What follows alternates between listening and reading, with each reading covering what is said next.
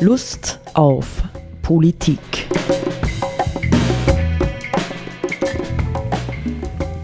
Liebe Hörerinnen und Hörer des Freien Radios Freistadt, Sepp Kiesenhofer und Roland Steidl begrüßen Sie zu einer Mai-Sendung Lust auf Politik.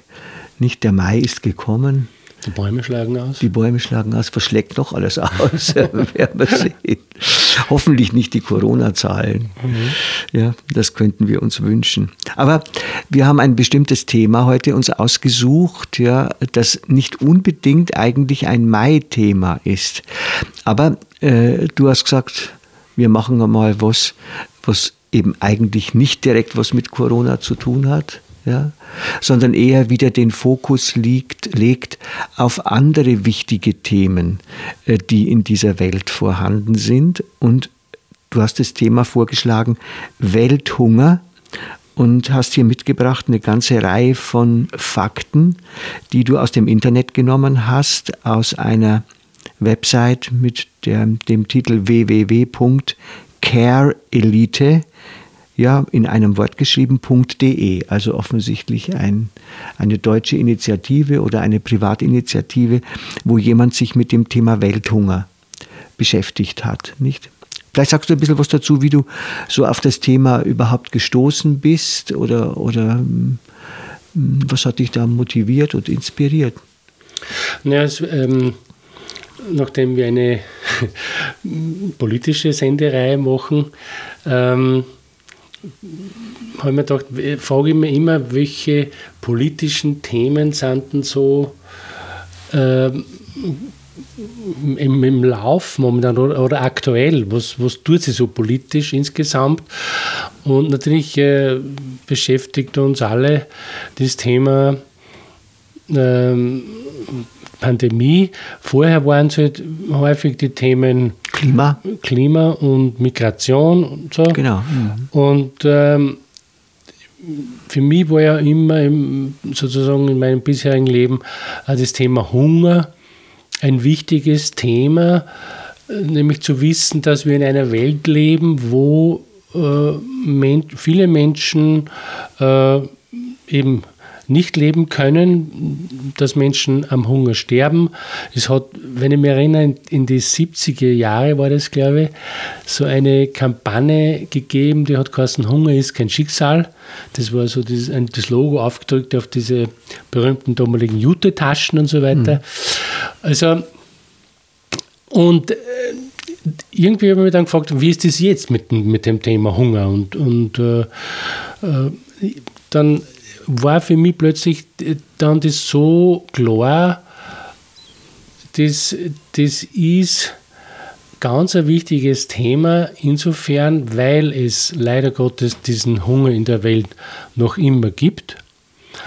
Und zweitens, weil dieses Problem weltweit ähm, natürlich durch die Pandemie verschärft wird. Mhm. Und äh, das zweite, der zweite Zugang war schon, ähm, wahrscheinlich kennen wir das alle, dass man aus verschiedensten Gründen halt immer wieder hören von anderen oder selber das tun, dass man äh, ächzen unter den Rahmenbedingungen der Pandemie.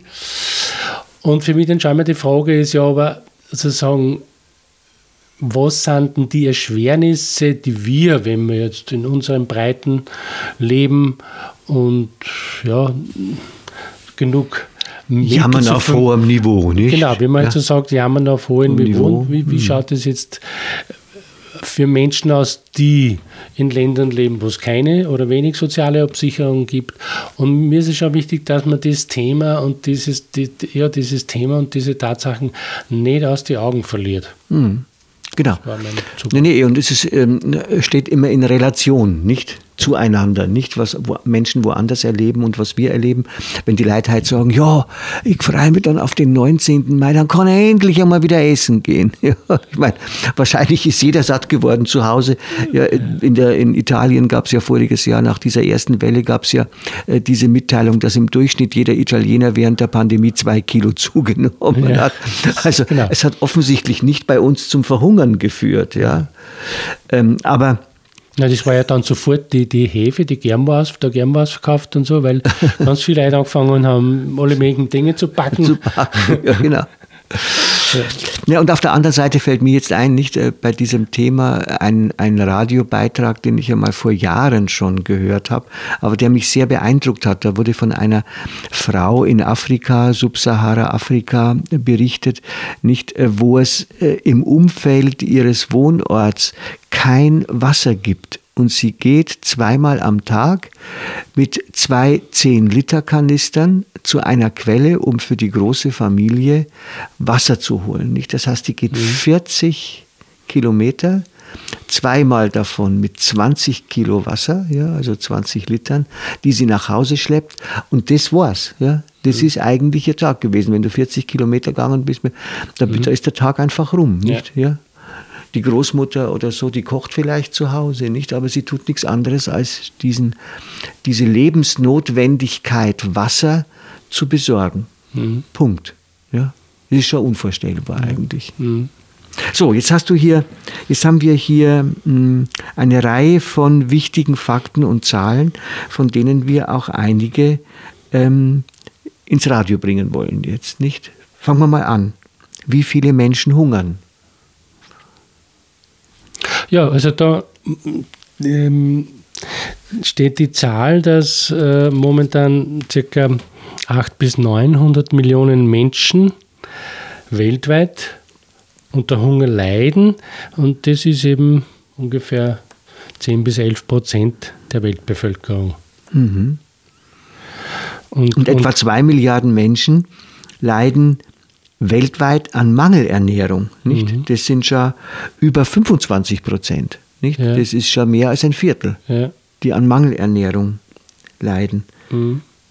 Und dann ist noch interessant, dass anscheinend von Mangelernährung Frauen und Mädchen stärker betroffen sind, mhm. anteilsmäßig als Männer und Burschen. Nicht jeder zwölfte Mensch, sagt diese Skala hier, ist ein mangelernährter Mann oder Junge, aber jeder fünfte Mensch weltweit ist eine mangelernährte Frau oder ein Mädchen. Mhm, sehr interessant. Also es war natürlich interessant zu wissen, woher das kommt und so nicht. Aber es ist häufig so, dass von sozialen Problemen Frauen immer mal stärker oder schneller betroffen sind als Männer. Und das ist auch wissen wir aus dieser Pandemieerfahrung bisher und so, dass mhm.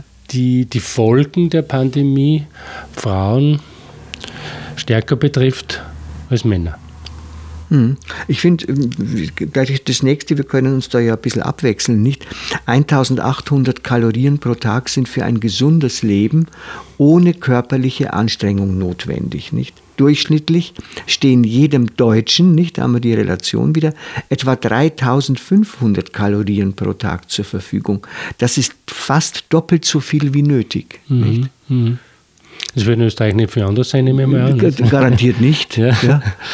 Ähm, das heißt also, wir sind eigentlich übersättigt. Ja? Unsere Kultur ist in gewisser Weise übersatt, während an anderen Stellen der Welt die Menschen nicht das Lebensnotwendige finden. Mhm. mhm. Aber das ist, finde ich, eine wichtige Zahl, dass man irgendwo eine Messlatte hat, wo man sagt, wenn sozusagen die, die, der zur Verfügung stehende Kalorien ähm, ähm, wenn die zur Verfügung stehenden Kalorien, Kalorien, pro Tag unter diesen 1800 Kilokalorien sind das, äh, liegen, dann spricht man von Mangelernährung und was ganz weit drunter ist halt dann von Hunger. Ja. Mhm. Ja, ich finde also andere, man muss sich das mal so vorstellen. Ich, ich, ich glaube, äh, ein großes Problem, das wir haben, ist A, vielleicht die Verdrängung oder einfach dies, dass wir uns um solche Informationen gar nicht kümmern. Ja? Ähm, Drei, es wird, es wird häufig, Entschuldigung, das nur kurz ja. einwenden, ist, sozusagen, es wird ja immer wieder ähm, Ungleichheiten gibt es ja nicht nur weltweit betrachtet. Nicht? Also Europa gehört zu den reichen Gegenden der Welt und Afrika eher zu den, natürlich zu den ärmeren Gegenden der Welt. Ähm, aber man hört so oft also die, diese, diese Einstellung, es geht uns ja eh alle so gut. Und das stimmt aus meiner Sicht weder für Österreich, weil in Österreich geht es eben nicht allen Menschen so gut, sondern es gibt auch ganz viele Menschen, die als arm äh, gelten nach etwas anderen äh, Kriterien, aber grundsätzlich äh, sozusagen soziologisch oder politisch anerkannten Kriterien.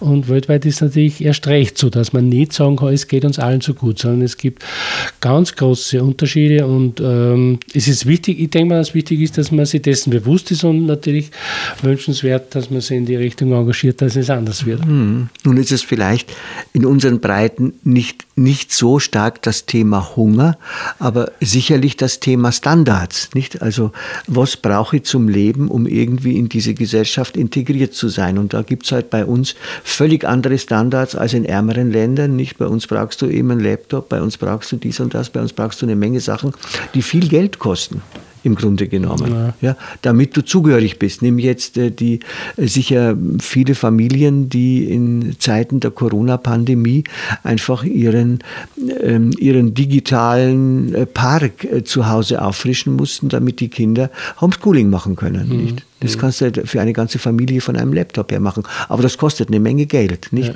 Das ist in anderen Ländern, also in den ärmeren Ländern, wahrscheinlich noch nicht Standard.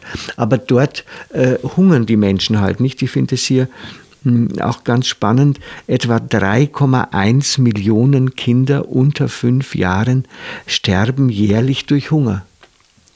Das sind diese bekannt, diese Zahl alle zehn Sekunden. Genau, alle zehn Sekunden stirbt ein Kind an den Folgen von Hunger. Mhm. Mhm. Und das muss man auch sagen, dass darüber hinaus, also Kinder, die äh, so, so, extreme Hungererfahrungen machen und trotzdem halt aus irgendwelchen Gründen überleben, die sind ja dann eigentlich äh, ein Leben lang von den Folgen dieses Mangels, sofern sie überleben, eben mhm. äh, betroffen. betroffen ja.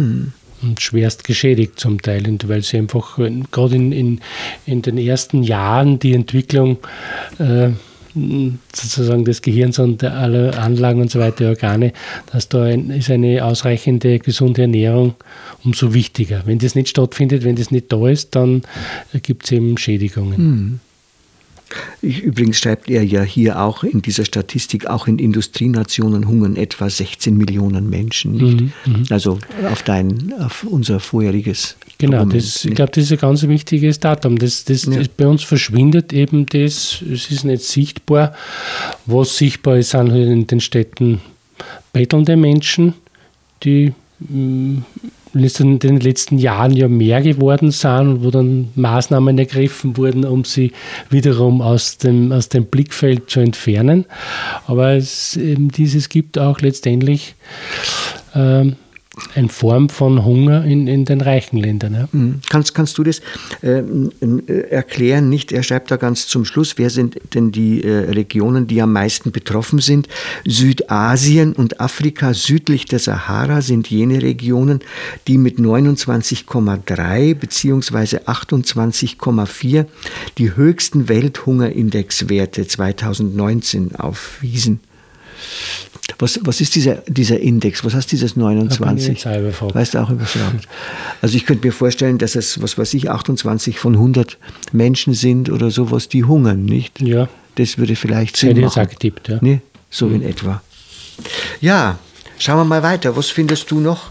besonders bemerkenswert. Nicht das, ähm, ich finde es das interessant, dass er jetzt gegenüberstellt ähm, auf der einen Seite den Mangel an Nahrungsmitteln und dann die Frage, wie viele Lebensmittel werden verschwendet, nicht? Mhm. Nicht? Mhm. Etwa 1,3 Milliarden Tonnen Lebensmittel gehen weltweit jährlich verloren oder werden verschwendet. 1,3 Milliarden Tonnen. Das ist unvorstellbar. Unvorstellbar, ja. ja. Unvorstellbar. Es gibt ja äh, die Zahl mit dem Brot, dem genau. weggeworfenen Brot. Das Brot, das in Wien weggeworfen wird, würde den Bedarf der Stadt Graz decken. Ja, ein Tagesbedarf, ja. Tagesbedarf, mhm. ja. Mhm. Nicht so wird es bei uns immer gesagt. Ja. ja. 84 Prozent, das ist eine, offensichtlich ist es eben eine Untersuchung, die stark Deutschland orientiert ist. 84 Prozent der Deutschen, die Lebensmittel wegwerfen, gaben das abgelaufene Haltbarkeitsdatum oder verdorbene Ware als Grund dafür an. Weitere Gründe sind der Kauf von zu vielen Lebensmitteln. 25 Prozent. Eine zu große Produktverpackung, 19 Prozent. Und Produkte, die nicht gut schmecken, mit 16 Prozent. Nicht die, das Haltbarkeitsdatum, da habe ich das Gefühl, dass sich da schon bei uns etwas ändert. Letztendlich hörte ich auch eine Sendung, wo ganz, ganz, ganz ausdrücklich ähm, darauf hingewiesen worden ist, dass bei vielen äh, Angaben bei Produkten, Haltbarkeitsdatum, dass man die teilweise noch weit überziehen kann. Mhm. Nicht? Ja, bei manchen Produkten muss halt einfach was draufstehen, ja. obwohl es äh, eh bekannt ist, dass sie viel länger halten. Zum Beispiel bestimmte Öle und so, das hält ja viel länger, sofern es richtig gelagert ist. Alles. Genau. Aber da muss ein bestimmtes Datum draufstehen. Andererseits macht man immer jetzt die Erfahrung, dass halt manches auch vor dem Ablaufdatum schon verdorben ja. ist oder so. Nicht? Das kommt auch vor, aber es ist halt dann eher die Ausnahme natürlich natürlich. Ja, oder es äh, liegt daran, dass man es nicht vernünftig gelagert hat ja. ja oder sonstige Dinge. Ja. ja, jedes Jahr werden in Deutschland 356 Millionen Kilogramm Fleisch weggeschmissen. Bitte, das muss man nochmal sagen. Jedes Jahr werden in Deutschland 356 Millionen Kilogramm Fleisch weggeschmissen, 45 Millionen Hühnerfleisch, vier, also so 45 Millionen Hühner, 4 Millionen Schweine und 200.000 Rinder sterben also umsonst. Das ist ein Wahnsinn. Ja, ist unvorstellbar. Ja. Unglaublich. Das ist, wenn man das jetzt umrechnet auf pro Kopf, äh, in Deutschland. Deutschland hat ca. 80, 80 Millionen. Millionen Einwohner. Mhm. Wenn da jetzt ein, äh, 356 Millionen Kilogramm Fleisch. Ist es pro Person, sind es äh, viereinhalb Kilo, nicht? Ja. Pro Person viereinhalb Kilo Fleisch wird weggeworfen. Das ist gar nicht so unrealistisch. Es kommt, kann einem eigentlich äh, kann einem durchaus realistisch. Es gibt, ja, ja, ja. Mhm. Nicht? Es gibt viele, viele Leute, die sich ja überwiegend von Fleisch ernähren, würde mhm. ich sagen. Noch mhm. immer. Mhm. Nicht? Es gibt zwar zunehmend eine Tendenz zum ähm, Vegetarismus, sogar zum Veganismus, aber das sind, glaube ich, noch immer Minderheiten ähm, Voten, die das äh, befürworten. Die meisten Leute sagen, ich brauche eben mal Schnitzel am Tag oder so oder mal Schweinsbradel oder irgendwas. Mhm. Aber das sind schon, also wenn diese Zahlen stimmen, nicht, wir können es nicht überprüfen, finde ich das schon bemerkenswert. Mhm.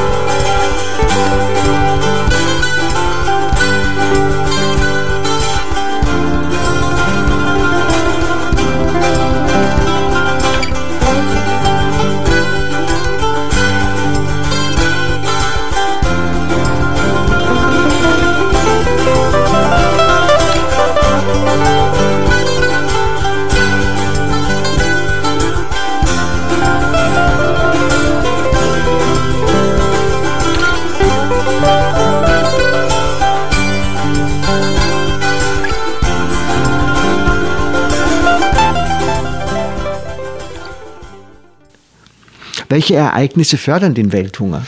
Ja, vor allem, wie was ist überhaupt, warum ja. gibt es das Phänomen Welthunger? Mhm. Nicht? Und, ja. ähm, da muss man grundsätzlich sagen, er schreibt, da wird ja auch geschrieben, dass halt die, die, die Ursachen äh, für den Welthunger, das ist natürlich ein sehr vielfältiges äh, Szenario, aber grundsätzlich äh, muss man davon ausgehen, dass die, die, die Ursache des Welthungers darin liegt, dass einfach die die weltweiten Handels- und Produktionszusammenhänge halt so gestaltet sind, dass manche Länder eben, wie eben wir da gerade von deutschen Zahlen gelesen haben oder gehört haben, viel zu viel haben und andere Länder und Weltgegenden das Ganze fehlt. Ja?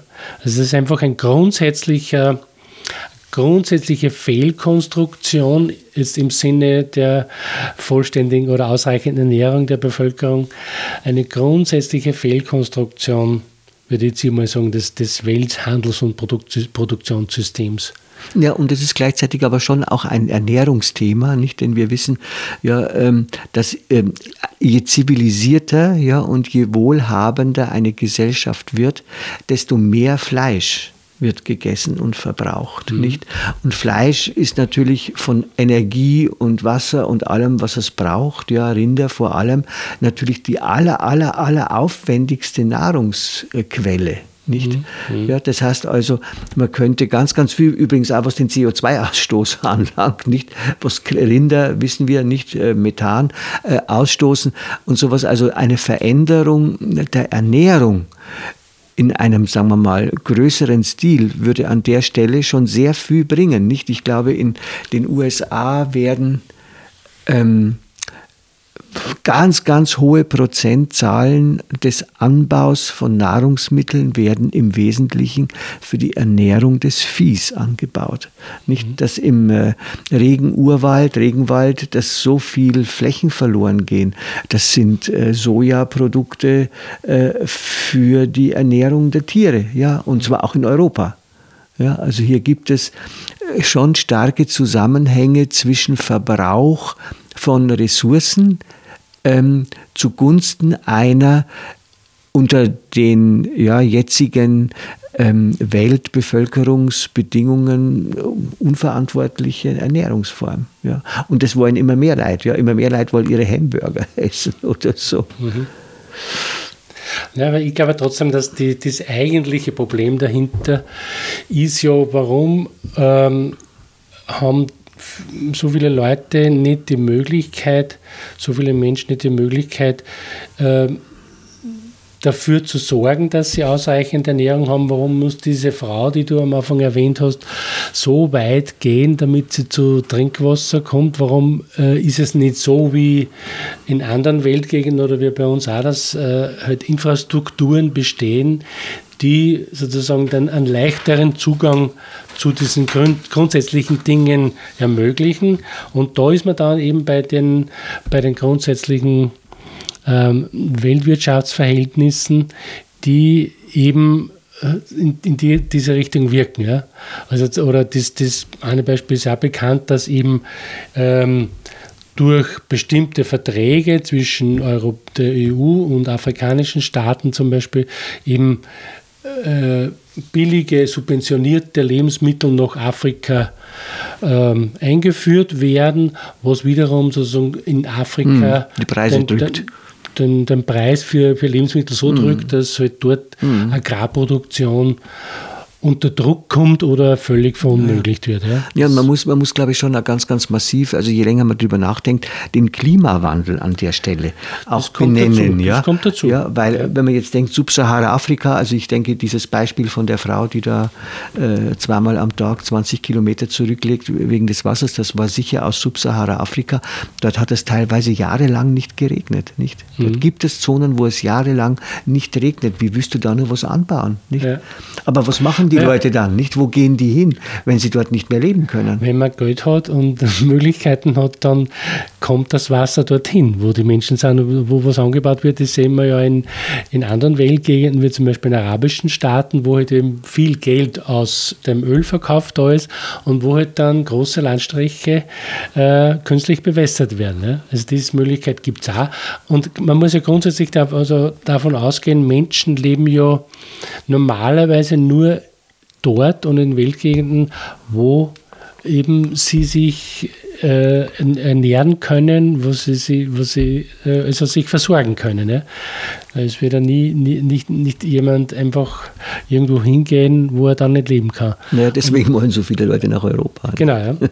Das spielt auch eine Rolle. Ja. Wie wir sehen, ist ja, ist ja eh genug zum Essen da und, und Wohnungen stehen auch leer. Also. Ja, ja um nochmal zurückzukommen, auch auf das vorige. Ähm, nicht, da heißt es ja, ähm, etwa 61,8 Prozent der Ackerfläche in Deutschland wird zum Anbau von Viehfutter für die Nutztierhaltung und nur 21 Prozent zur direkten Nahrungsmittelerzeugung verwendet. Also das ist nicht nur ein Beispiel für die USA, sondern es ist tatsächlich auch ein Beispiel für uns. Mhm. Ja? Also wir haben da wirklich im Grunde genommen einen auf vielen Ebenen, ja, einen politischen, einen globalen Bedarf, aber auch einen individuellen Bedarf an Veränderung unserer Lebensgewohnheiten, ja, und der entsprechenden mm, Strukturen. Wenn du mehr, ja. Ja, gleichzeitig muss man wissen, der Sean Ziegler sagt ja, dass unter den jetzigen äh, Produktionsrahmenbedingungen wenn man das, die Verschwendungszahlen anschaut, dann illustriert es das, dass unter den jetzigen Bedingungen äh, circa 12 Milliarden Menschen ausreichend weltweit ernährt werden könnten. Ja? Mhm. Das heißt, die Produktionsmöglichkeiten wären trotzdem, obwohl das so eine eigentlich verschwenderische Strategie ist, äh, so viel für die Fleischerzeugung zu verwenden, die, die, die, Voraussetzungen wären gegeben. Es ist nur so, dass die, die Zugänge und die ganzen Rahmenbedingungen und die, die Handelsbedingungen und so weiter so unterschiedlich sind und beziehungsweise so, so ungerecht gestaltet sind, dass mhm. eben das zu den bekannten Problemen führt. Mhm. Ja, ich glaube, dass natürlich, ähm, dass wir so super Verbraucher geworden sind, ja, auch im Nahrungsmittelbereich. Ich glaube schon, dass das teilweise auch noch Nachwirkungen der beiden Weltkriege sind, nicht? Also ähm, ich erinnere mich an meinen Großvater zum Beispiel, nicht um dieses Slogan nie mehr hungern, nicht, mhm. der so die Kriegsgenerationen geprägt hat, der war sicher irgendwie auch ausschlaggebend. Der hat ein Programm vorgegeben. Nicht mein Großvater hat beispielsweise, der war in Sibirien mehrfach in Kriegsgefangenschaft, der hat, der hat immer aufessen müssen, ja. Also wenn er einen mhm. Teller hatte, und wenn jemand anderen nicht aufgegessen hat, ja, wir zum Beispiel, erstens hat er uns gemahnt und zweitens hat er dann er hat das weitergegessen, ja, also weil es nicht verkommt, ja, weil, ja, es so, weil es so ein, ein knappes, wertvolles genau, Gut ist. Ja. Das darf man nicht verschwenden, das darf man mhm. nicht zurückgehen lassen. Nicht, das kommt natürlich aus diesen Erfahrungen äh, des Mangels, nicht ganz massiv und des erlebten Hungers. Mhm.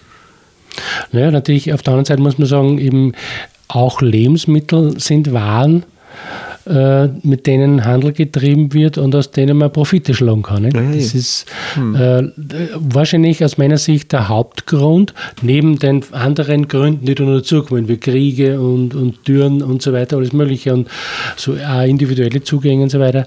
Aber das ist sicher äh, wahrscheinlich der Haupt oder sicher der Hauptgrund dafür, dass es dieses Hungerproblem gibt, weil äh, halt das einfach äh, die entsprechenden Gewinne damit erzielt werden, wenn man unter ungerechten Voraussetzungen oder Rahmenbedingungen Handel mit, äh, mit landwirtschaftlichen Produkten oder, oder Nahrungsmitteln betreibt. Ja. ja. Wir haben keine Lösung. Wir sehen nur ein Problem.